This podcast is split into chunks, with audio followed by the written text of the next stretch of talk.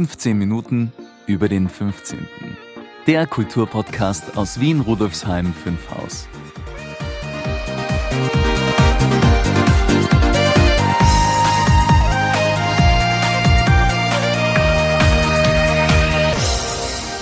Hallo und herzlich willkommen zur 36. Folge von 15 Minuten über den 15. Mein Name ist Brigitte Neichel. Dieser Podcast wird Ihnen präsentiert vom Bezirksmuseum Rudolfsheim 5 Haus, dem Veranstaltungsmuseum im Herzen des 15. Bezirks. Das Museum bietet Ausstellungen, Veranstaltungen und Events für Erwachsene und Kinder und diesen Podcast. Mehr dazu finden Sie auf www.museum15.at. Falls Sie meinen Co-Moderator Maurizio Giorgi vermissen, er ist schon da, aber heute in ganz anderer Mission. Ich bin sicher, Sie werden ihn erkennen. Darum will ich jetzt gar nicht mehr verraten. Wie in der vorigen Folge angekündigt, erwartet Sie heute wieder ein fiktives Interview. Was ist das genau? Nun, es ist ein Interview mit einer Person, die eigentlich keine Interviews mehr geben kann, weil sie bereits gestorben ist. Bisher haben wir bereits den Arbeiterdichter Alfons Petzold in Folge 11 und den weltberühmten Arzt und Psychoanalytiker Alfred Adler in Folge 25 vors Mikrofon geholt. Alles, was die fiktiven Interviewgäste sagen, besteht, bis auf kleine Einschübe, aus Originalzitaten der jeweiligen Personen. Zu unserem heutigen Gast erfahren Sie gleich mehr. Da das Gespräch deutliche Überlänge hatte, bieten wir es Ihnen in zwei Teilen an. Den zweiten Teil können Sie in Folge 37 am Freitag, dem 20.08.2021 ab 5 Uhr früh genießen.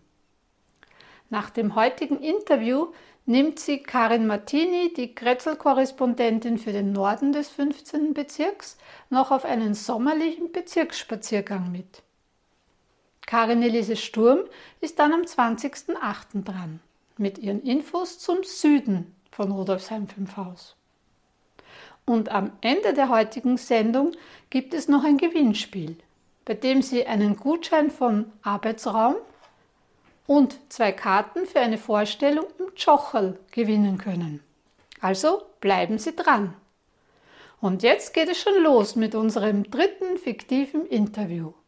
Ich wünsche Ihnen viel Vergnügen und neue Erkenntnisse. Ich spreche heute mit Anton Bosch, Brauhaus- und Realitätenbesitzer zu Jedlesee bei Wien. Geboren am 17.01.1784 gestorben am 9.11.1868. Bis 1905, also auch zur Zeit von Anton Bosch, gehörte Jedlesee noch zu Niederösterreich und war bis 1894 eine eigenständige Gemeinde. Danach kam es zur Großgemeinde Floridsdorf. 1905 wurde Floridsdorf nach Wien eingemeindet. Heute ist Jedlesee gemeinsam mit Floridsdorf, Leopoldau, Stammersdorf, Strebersdorf und Großjedlersdorf ein Bezirksteil des 21. Wiener Gemeindebezirks Floridsdorf. Das alte Dorf Jedlesee lag am Südwestende des Machfeldes. Es entstand an einem Seitenarm der Donau der Schwarzen Lacke, welche heute noch als Wiesenstreifen neben der Kirche erkennbar ist. Dieser Donauarm war öfter ein Grund für die Zerstörung Jedlesees durch die hochwasserführende Donau und Eisstöße. Von so einer Überschwemmung wird in diesem Interview auch noch die Rede sein.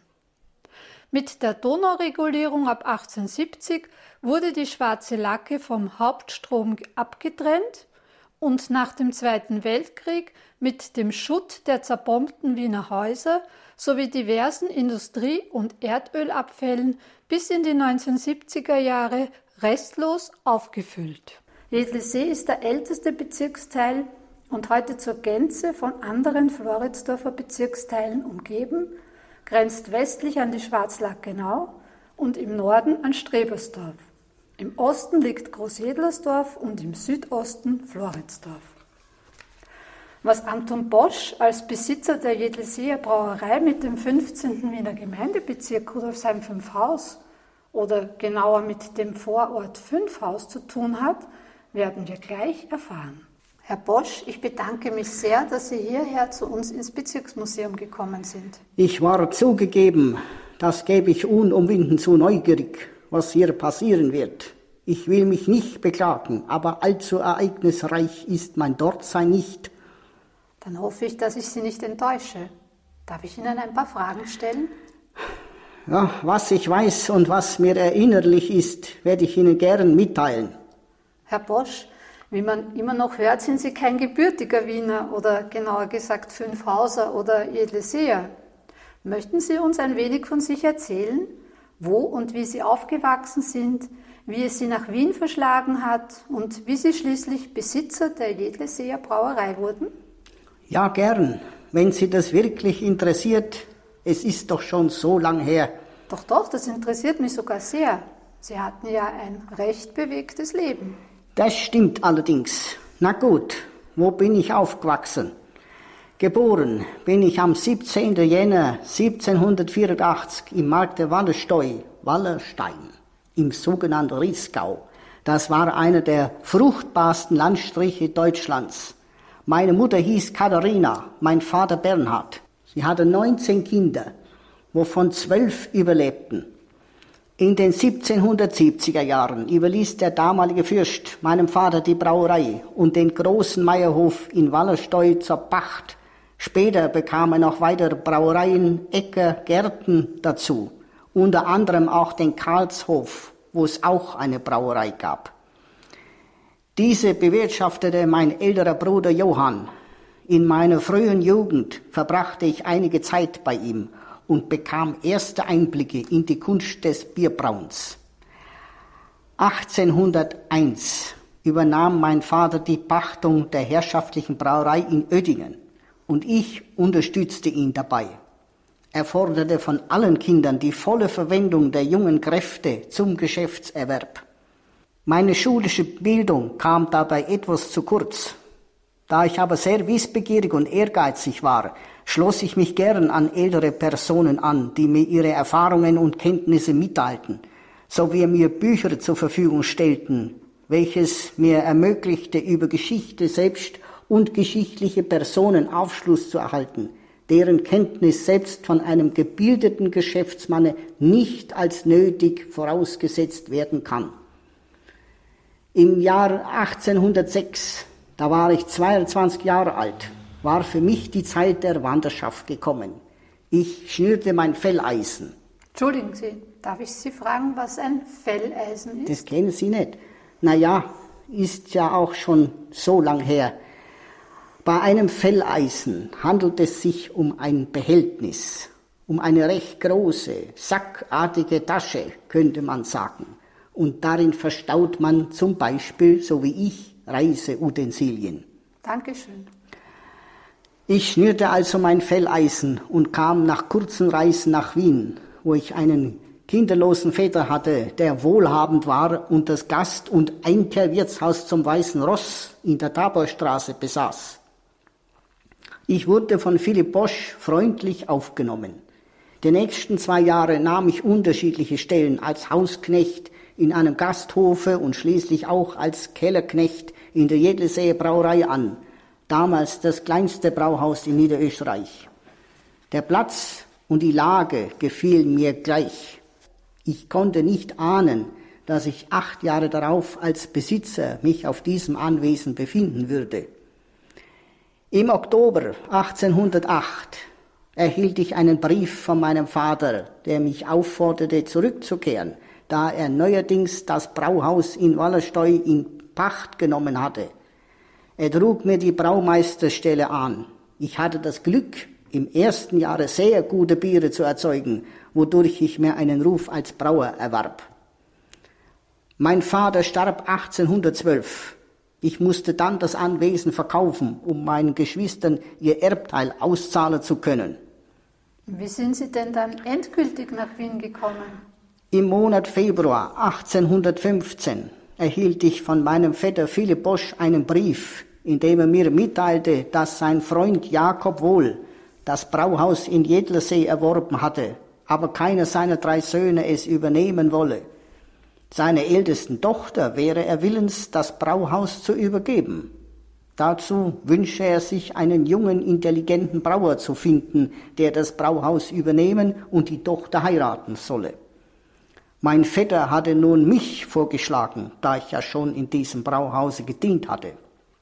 Er schrieb, komme nächstes Frühjahr herunter und wenn dir das Mädchen gefällt, so wirst du eine Versorgung finden. Anfang April reiste ich dann also zum zweiten Mal nach Wien diesmal mit der Absicht, mich bleibend in diesem Land niederzulassen. Ich ging vorerst unerkannt als vazierender Braugeselle nach Jedlesee, um zu sehen und zu hören, was man über die Tochter des Hauses spräche. Die damaligen Braugesellen konnten ihres Lobes nicht müde werden. Sie führte nicht allein das Hauswesen, sondern auch alle Rechnungen, kassierte die Gelder ein und machte mir gleich anfangs den Eindruck eines sehr geschäftstüchtigen Mädchens. Ich erklärte meinem Vetter, dass er mir Therese, so hieß sie, gefalle und dass er mich ihr vorstellen solle. Die Beliebtheit bei der Familie stieg danach mit jedem Tage, und man sagte, dass ich der rechte Mann sei, das Geschäft zu heben und in Schwung zu bringen. Nur das Töchterlein war gegen mich noch scheu und zurückhaltend. Sie erklärte, dass sie erst 19 Jahre alt sei, noch nicht willens, sich zu verehelichen und am wenigsten mit einem fremden Manne aus fremdem Land, den sie erst einige Tage kenne. Die Eltern und alle Bekannten setzten alles in Bewegung, damit die Tochter die Partie nicht ausschlage. Nach acht Tagen erklärte sie, dass sie dem Drängen nachgebe und mich heiraten wolle. Am 28. Mai 1815 hatten wir Hochzeit im Sperl in der Leopoldstadt. Unsere Ehe währte 47 Jahre der glücklichsten Erinnerung. Ich verwendete nun meine ganze Kraft und Tätigkeit auf die Erweiterung und Verbesserung meines Geschäfts. Von meinem Schwiegervater hatte ich das Brauhaus um 130.000 Gulden übernommen und bereits nach vier Jahren war ich schuldenfrei. Am 2. Juni 1816 wurde unsere Tochter Katharina geboren, die unser einziges Kind bleiben sollte. In Ihrer Biografie habe ich gelesen, dass Sie sich während der großen Überschwemmung 1830 heldenhaft für Ihre Mitmenschen eingesetzt haben und dafür sogar mit einer Verdienstmedaille ausgezeichnet wurden. Möchten Sie uns davon erzählen? Naja, heldenhaft möchte ich das nicht nennen. Ich habe getan, was nötig war. Ich hatte am Schwarzlackenarm zwei Wächter mit dem Auftrage aufgestellt, bei dem Bersten der Kraft der dicken Eismassen mir sogleich Meldung zu machen. Durch die Verlegung des sogenannten Mühlschüttels durch die Eismassen fing das Wasser in der neunten Stunde des 28. Februar gewaltig zu steigen an. Um ein Uhr nachts durchbrach das Hochwasser den Schutzdamm bei der Einmündung des Schwarzlackenarmes und kam zehn Schuh über dem gewöhnlichen Stromniveau ins Dorf herein. Wird dieses Maß heutzutage noch verwendet? Nein, Schuh oder Fuß wird nur noch in England und Amerika verwendet. Wir messen inzwischen in Millimeter, Zentimeter und Metern. Und wie, wie viel misst da ein Schuh? Circa 32 Zentimeter. Zehn Schuh wären dann also in heutigem Maß etwa drei Meter. Aha, auf jeden Fall hatte ich schon um zehn Uhr zwei schwere Bierwagen einspannen lassen und meine Braugesellen mit Laternen versehen, in die niedergelegenen Gassen geschickt, sämtliche Einwohner von der drohenden Gefahr unterrichtet und zugleich angeordnet, mit Weib und Kinder in die höher gelegenen Häuser also Pfarrhof, Gemeindewirtshaus und größtenteils zu mir zu flüchten. Die Leute nahmen dies Anerbieten gern an und trieben namentlich ihr Vieh in mein Brauhaus. Schon um zwei Uhr waren 72 kleinere Häuser im Dorf niedergerissen und die übrigen von den Wasserfluten unbewohnbar gemacht. Glücklicherweise verlor in Jedlesee kein einzig lebendes Wesen sein Leben. Das war zu einem großen Teil Ihnen zu verdanken, Herr Bosch. Nach einigen Tagen erhielten Sie ja damals hohen Besuch.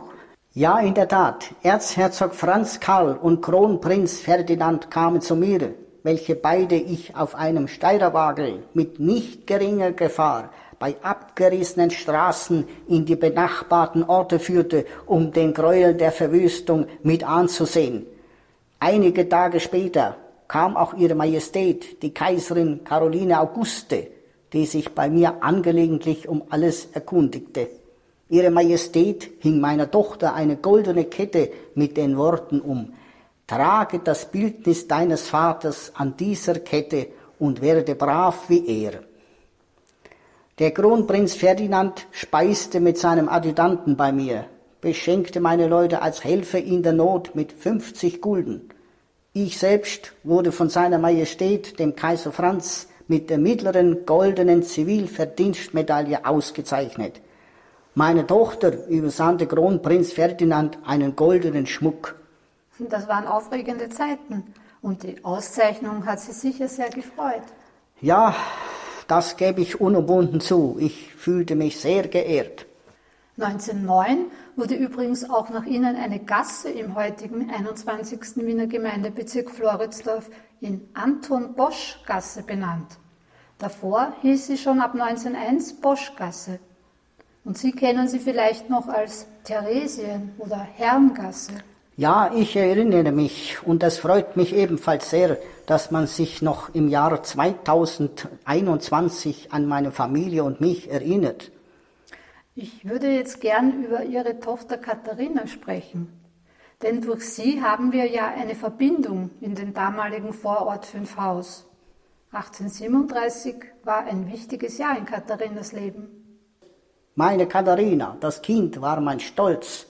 Es galt alles bei allen Bekannten, Freunden und Genossinnen, nicht weil es mein einziges Kind und ich als wohlhabender Brauer bekannt war, sondern weil meine Tochter durch Leutseligkeit und ungezwungenes Benehmen bei niederen und höheren Ständen ungemein beliebt war und von allen geschätzt wurde.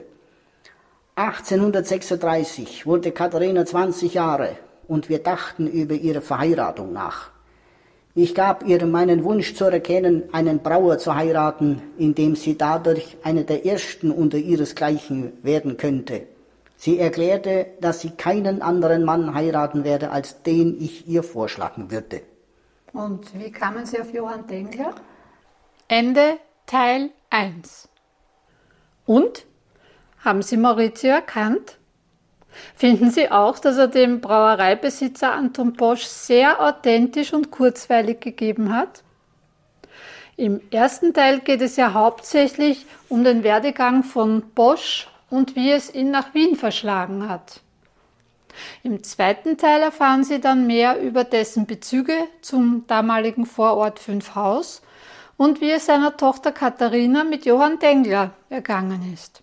Versäumen Sie also nicht die Fortsetzung dieses spannenden fiktiven Interviews. Wie bereits angekündigt, berichtet jetzt Nordi, also Karin Martini aus dem Norden von Rudolfsheim 5 Haus. Karin, wo bist du diesmal unterwegs? Ciao, Brigitte und Maurizio, liebe Hörerinnen und Hörer. Ich bin heute in Urlaubsstimmung und genieße das Dolce Vita auf einer italienisch anmutenden Piazza. Zu diesem lebendigen Platz bin ich mit leichtem Gepäck mit dem 49er angereist, der mich an der Station Hugelgasse direkt zur Gelateria di Jimmy führt, die sich am Eck, ihr ahnt es schon, des Kardinal-Rauscher-Platzes befindet. Mit zwei Kugeln Eis im Stanitzel setze ich mich auf eine der vielen Bänke, die den Platz säumen und beobachte das bunte Treiben. Die Kinder, die am Spielplatz herumtollen und das kühle Brunnenbecken für Wasserballspiele nutzen. Als Teil der Wiener Wasserwelt befinden sich nämlich gleich zwei Wasserinstallationen auf diesem Platz. Sie verleihen ihm nicht nur durch ihr regelmäßiges Plätschern eine besondere Atmosphäre, sondern auch durch ihre skulpturale Gestaltung. Zwischen dem Lebensbaum von Hans Moore und dem Denkzeichen von Osamu Nakajima sind einige Bänke mit Tischen unter schattenspendenden Bäumen aufgestellt, auf denen in größeren Gruppen gepicknickt, zu zweit geplaudert oder allein gelesen wird Geprägt wird der Platz von der Rudolfsheimer Pfarrkirche, ein neogotischer Backsteinbau aus dem späten 19. Jahrhundert, der mit finanzieller Unterstützung des Fürsterzbischofs Kardinal Joseph Ottmar von Rauscher gebaut wurde. Auf ihren Stufen sitzen heute einige Jugendliche, die von ihrem Platz aus nicht nur die Wasserinstallationen, sondern auch das Café Antik sehen, unter dessen weitläufigem Sonnenschutz man mitten am Platz einen Cappuccino genießen kann. Nach Eis und Kaffee schlendere ich noch ein wenig am Platz entlang und blicke durch die Auslagen von Paint Your Style, ein gemütliches Lokal, in dem man Keramik selbst bemalen und jeden Donnerstagnachmittag auch töpfern kann. Nach der Urlaubssperre ist es ab 17. August wieder von 12 bis 19 Uhr und am Samstag von 10 bis 18 Uhr geöffnet Gleich daneben bietet das Nachbarschaftszentrum Rudolfsheim-5 auch im Sommer Unterhaltung, Gesundheit, Kultur und Wissen für Alt und Jung, wie etwa auch einen Italienischkurs oder Angelspaß und Bastelstationen für Kinder im Rahmen des Bezirksferienspiels.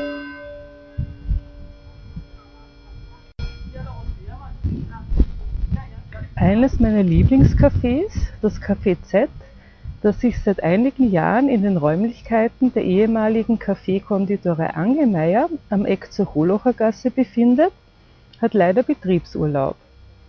Ich freue mich schon sehr darauf, wenn es am 24. August wieder aufsperrt und besonders, wenn vor dem Café am 3. September ab 18 Uhr die Plakataufhängung im Rahmen von Daniel Bösitz Projekt Seven Poems, Seven Days mit musikalischer Begleitung und Gedichtslesungen stattfinden wird. Mit Gedichten, die mit einer eigens aufgestellten Linoldruckpresse vor Ort in den Erstdruck gehen und an die Zuschauerinnen verteilt werden, wird die Frage danach gestellt, wem der öffentliche Raum gehört und was wir daraus machen. Rege Beteiligung mit selbstgeschriebenen Gedichten ist dabei erwünscht. Und auch sonst ist einiges los am Kardinal-Rauscher-Platz und in der Wasserwelt. Am 5. September hält der Tourbus des Donauinselfestes am Kardinal-Rauscher-Platz und bringt die Bands Gentle Five und Fritsch and the Chims mit, die ab 20.30 Uhr zu hören sein werden. Und am 10. September findet zwischen 10 und 22 Uhr das jährliche Wasserweltfest, diesmal unter dem Motto Gemeinsam gesund statt. Bei freiem Eintritt gibt es sicherlich wieder ein abwechslungsreiches Programm auf der Bühne der Kulturen, kulinarische Köstlichkeiten und interessante Initiativen zu entdecken. Mit diesen schönen Aussichten verabschiede ich mich von meinem Kurzurlaub und gebe zurück ans 15 Minuten über den 15. Studio. Das war eine sehr inspirierende Kretzel-Reportage, die Lust auf den Kardinal-Rauscher-Platz und dessen vielfältige Angebote macht. Baba, Karin, und bis zum nächsten Mal. Baba und noch einen schönen Sommer. Wie geht es im Museum weiter? Wir sind noch bis Ende August auf Sommerpause und freuen uns schon, Sie ab Montag, dem 6.9.2021 wieder zu den Öffnungszeiten begrüßen zu können. Ganz verzichten müssen Sie aber bis dahin dennoch nicht auf uns. Sie finden uns auf Facebook, Instagram und Co. und auf YouTube. Alle Links finden Sie in den Show Notes. Die nächste Podcast-Folge können Sie, wie bereits erwähnt, bereits am 20. August hören. Es ist kein 15. des Monats, aber der fünfte Tag der Woche. Und nun zum angekündigten Gewinnspiel. Wir verlosen einen 15-Euro-Gutschein für einen Einkauf im Arbeitsraum. Man kann ihn auch für eine Dienstleistung von Arbeitsraum verwenden. Das Projekt Arbeitsraum ist ein Beschäftigungsprojekt für junge, arbeitssuchende Menschen. Die Werkstatt samt Verkaufsraum befindet sich seit Anfang 2021 in der Marie-Hilfer-Straße 217. Wenn Sie mehr über Arbeitsraum erfahren möchten, hören Sie doch in Folge 35 hinein. Der Link ist in den Show Notes. Markus Bittner, der Betreiber der Kleinkunstbühne Tschocherl in der Wurmsergasse 42 und selbst Kabarettist, hat uns zwei Karten für seine Vorpremiere am 23.09. zur Verfügung gestellt. Wenn Sie den Gutschein oder die Kabarettkarten gewinnen möchten, beantworten Sie folgende Frage. Von wo stammt der Besitzer der Jedleseer Brauerei Anton Bosch ursprünglich? Schicken Sie die Lösung per Mail an podcast.bm15.at. Aus allen richtigen Einsendungen werden zwei Gewinner bzw. Gewinnerinnen ausgelost und per Mail verständigt. Bitte schreiben Sie neben der hoffentlich richtigen Antwort und Ihren Kontaktdaten auch, ob Sie lieber den Gutschein oder die Kabarettkarten gewinnen möchten. Einsendeschluss ist der 25. August 2021. Wir sind nun schon am Ende der heutigen Folge angelangt. Wenn sie Ihnen gefallen hat, empfehlen Sie uns gerne weiter. Wenn Sie Wünsche, Ideen und Anregungen haben, schreiben Sie uns unter podcast.bm15.at. Ja, liebe Hörerinnen, lieber Hörer, Rudolfsheim 5 Haus hat viel zu bieten. Machen wir was draus, gemeinsam. Wenn Sie Ihr Wissen über die Geschichte des 15. Bezirks erweitern möchten, wenn Sie kulturelle und gesellschaftspolitische Themen schätzen, wenn Sie gespannt auf interessante Menschen und Themen aus Vergangenheit und Gegenwart im 15. Bezirk sind, dann sind Sie bei uns richtig. Besuchen Sie unsere Ausstellungen und Veranstaltungen im Museum, verfolgen Sie unsere Aktivitäten auf unserer Webseite, unserem Blog, unserem YouTube-Kanal und auf Facebook, Instagram und Co. Infos und Links finden Sie in den Show Notes. Wir sind auch gespannt auf Ihre Kommentare und Anregungen. Ich freue mich auf die nächsten spannenden 15 Minuten bei 15 Minuten über den 15. und verabschiede mich mit der anregenden Musik von Nigora und der berauschenden Stimme von Michael Stark. Auf Wiederhören. Ich wünsche Ihnen einen wunderschönen Tag. Ihre Brigitte Neichel. Das war eine weitere Folge von 15 Minuten über den 15. Infos und Links finden Sie in den Show Notes und auf www.museum15.at slash podcast.